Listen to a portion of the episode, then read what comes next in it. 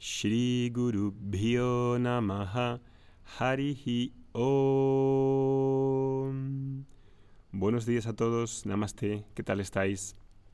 Hemos visto en el podcast anterior que fue bastante importante, si no lo escuchaste, te recomiendo que lo escuches otra vez para sentar las bases de este viaje de conocimiento, que realmente es para la persona que valora y tiene un compromiso y una prioridad en su vida con el conocimiento espiritual. Tenemos un gran, valor por el conocimiento en lo profesional, en la investigación científica, en el I pero poco, en realidad, sobre el conocimiento espiritual en la mayoría de personas. Incluso los que dicen que son muy espirituales, si indagas y raspas un poco, en realidad no hay un estudio sistemático, regular, ordenado, que implique tirar las dudas, no hay un profesor detrás, no hay un mentor. Y eso, pues la verdad es que no es muy tradicional y creo que se queda a medias tintas. Si hay una educación, sin una educación completa en valores, en rutinas diarias, en madurez emocional, en autoconocimiento, si falta alguno de estos ingredientes, sinceramente ahí hay algo que falta y se queda a medias tintas.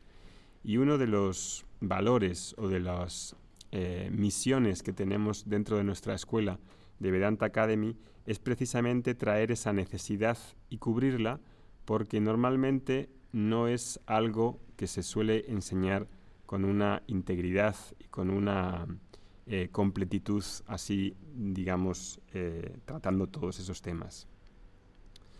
Y por eso, está, después de dos secuencias que hemos visto sobre la preparación, con rutinas diarias, con buenos hábitos, con madurez emocional, pues pasamos ahora a esta tercera serie que eh, implica ver la importancia del autoconocimiento. Quizás eh, los que estáis aquí, pues la mayoría no, eh, no sois nuevos en un camino, digamos, espiritual o de transformación personal y lleváis haciendo algún tipo de práctica o algún tipo de, mm, de ejercicios durante muchos años. Algunas personas que se apuntan a nuestra escuela, al presentarse cuando comenzamos en las primeras clases, dicen haber meditado durante 20, 30, 40 años, a veces para indicar que no son novatos, es decir, que ya han recorrido cierta distancia, ¿verdad? Y todo eso pues tiene su lugar y está bien que hayas meditado 20 o 200 años, eso no necesariamente es un indicativo de madurez emocional ni espiritual porque la meditación, aunque tenga su esfera de aplicación, la meditación no es todo y no resuelve la vida, ni mucho menos. Mucha gente cree que por meditar durante mucho tiempo se van a acabar sus obstáculos y claro, eso es una visión bastante reducida del asunto. En general, lo que conocemos como un camino espiritual suele ser un grupo de personas que tienen una serie de prácticas, de valores, un estilo de vida que les hace querer ser mejor personas, y eso es algo muy importante, para empezar, porque sin esa base poco se puede hacer. Muchos de esos grupos son inspiracionales, motivacionales, para dar los primeros pasos y colocar a la persona en un camino que empiece a traer más armonía y cuidado de ellos mismos. Sin embargo, cuando entras en un viaje de autoconocimiento, el trabajo inspiracional se acaba. Ya no es inspiracional, es algo más, más allá de lo inspiracional. El tema inspiracional existe hasta que se entra en contacto con una tradición de enseñanza que apunta o que se centra en el buscador, en el sujeto. Y ahí ya no se habla de madurez emocional, de hábitos o de mejorar la personalidad. Ese es un trabajo previo al autoconocimiento, necesario, sí, pero que en sí no es autoconocimiento. Autoconocimiento tiene que ver con la verdad del sujeto. Autoconocimiento no es conocerse mejor psicológicamente, eso es en todo caso madurez emocional, madurez psicológica, pero autoconocimiento, como decía, ha de ver con la verdad del individuo, de Dios y del mundo.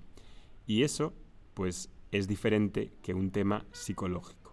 Autoconocimiento tampoco es un tema para mejorar o fortalecer la personalidad en cualquier ámbito. Y por eso es un tema con el que no se empieza directamente, porque si no hay una personalidad mínimamente o medianamente integrada, moral, emocional, intelectualmente, ¿por qué razón voy a empezar la casa por el tejado? Sin embargo, construir la casa y madurar, aunque sea muy importante construir la casa desde los cimientos, no es suficiente, no lo es todo. El autoconocimiento es lo que realmente libera, pero liberar a la persona que ya está medianamente, medianamente preparadas. ¿Veis la diferencia? Por ejemplo, en la práctica de yoga asana, la meditación, pues hay una serie de cambios y trae unas transformaciones importantes en la coordinación de la personalidad, en la armonía de la persona, pero esas transformaciones son efectos colaterales dentro de un proceso más amplio de autodescubrimiento. Este buscador, que toma contacto con una tradición de enseñanza, ya tiene varios años de prácticas de yoga, meditación, desarrollo, etc. Quizás incluso con un estilo de vida totalmente volcado hacia esa disciplina. Y muchos de ellos son profesores de yoga, profesores de meditación, terapeutas psicológicos. Sin embargo, todavía aún en ese estado de mayor armonía, comparado, con, digamos, con alguien que no se preocupa de esos temas, uno en su propia búsqueda es capaz de reconocer una carencia dentro de uno mismo. Y esa carencia no puede ser resuelta por la inspiración o por las transformaciones o por un proceso de motivación constante en el que siempre mejoro. Eso es lo que quiero subrayar hoy. Mejorar puedo mejorar siempre, emocionalmente, físicamente, etc. Pero la carencia que existe en mí, que tiene que ver con la ignorancia, no la voy a resolver por un proceso de mejora, porque mejorar implica mejorar algo que es mejorable, es decir, siempre perfectible. Y el sujeto, la verdad del sujeto, la verdad de Dios, no es mejorable porque es algo que no es finito. ¿Ves esa diferencia? Esa carencia, ese sentido de insatisfacción, de infelicidad, de insuficiencia, ha de ser resuelta a través de un proceso quirúrgico donde entiendo cómo me la estoy jugando conmigo mismo y que tiene que ver con la ignorancia dentro de mí. Y ahí he de ver cómo, ha de ver cómo construyo la identidad, cómo es mi relación con el mundo y dónde hay algo en el que no estoy viendo qué es de dónde viene esa carencia normalmente creo que es del exterior y echo mi falta de carencia, de insatisfacción a la familia, a los amigos, a la pareja, al trabajo. Y eso, claro, no, no puede ser así porque eh, si todavía creo eso, pues obviamente todavía estoy preparándome, pero llega un momento que ahí he de dar un paso hacia adelante. Y esa revisión de, de, de este sentido de deficiencia, de carencia, va a entrar en conflicto, va a entrar en conflicto con aquello que crees ahora, con aquello que has visto hasta ahora. Si vivo mi vida y todavía hay algo que no cuadra y tiene que ver con mi ignorancia, que hay en mí, en mi mente. Y por eso ese estudio ha de ser una opción que yo elijo hacer. Hay un dolor, hay un coraje que necesito para empezar ese proceso de autoconocimiento. El autoconocimiento es una llamada a la realidad. Y esa tradición de enseñanza que llamamos Vedanta, ahí se juntan varias personas para poder hacer ese trabajo. No es una disciplina energética, ni física, ni es una meditación, sino que tiene que ver con cuál es mi filosofía de vida, dónde deposito mi felicidad, qué expectativas tengo, cuál es mi identidad, la verdad de lo que soy, etc. Y antes de entrar en esa revisión, pues se necesitan romper, se necesitan romper numerosas fantasías espirituales que iremos hablando en algunos de estos podcasts y que se ven de manera detallada y sistemática en los cursos de profundización de Vedanta. El mundo espiritual, así digamos, posmoderno, está repleto, repleto de numerosas fantasías.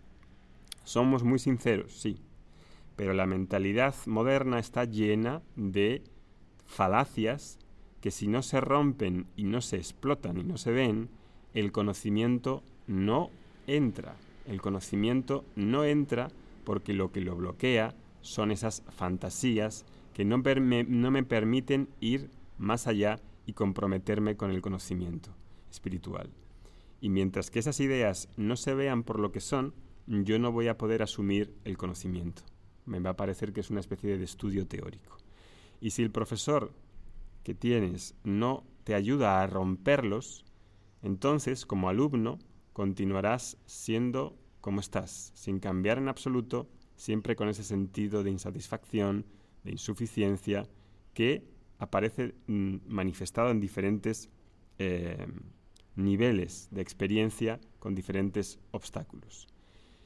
Puede que uno hasta cambie externamente muchas cosas y se ponga un turbante en la cabeza, se haga vegetariano, haga toda la serie de posturas de Lighton Yoga o que viaje a la India todos los años a ver a su gurú.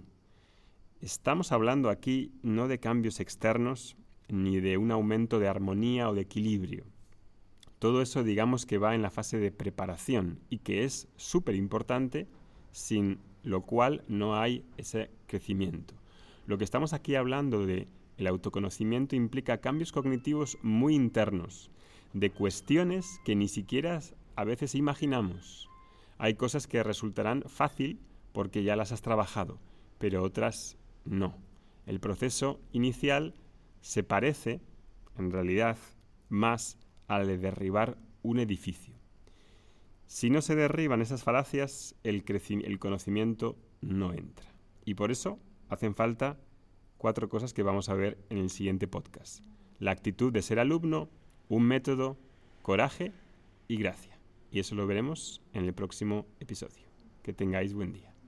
Om Shanti Shanti Shanti ハリヒオン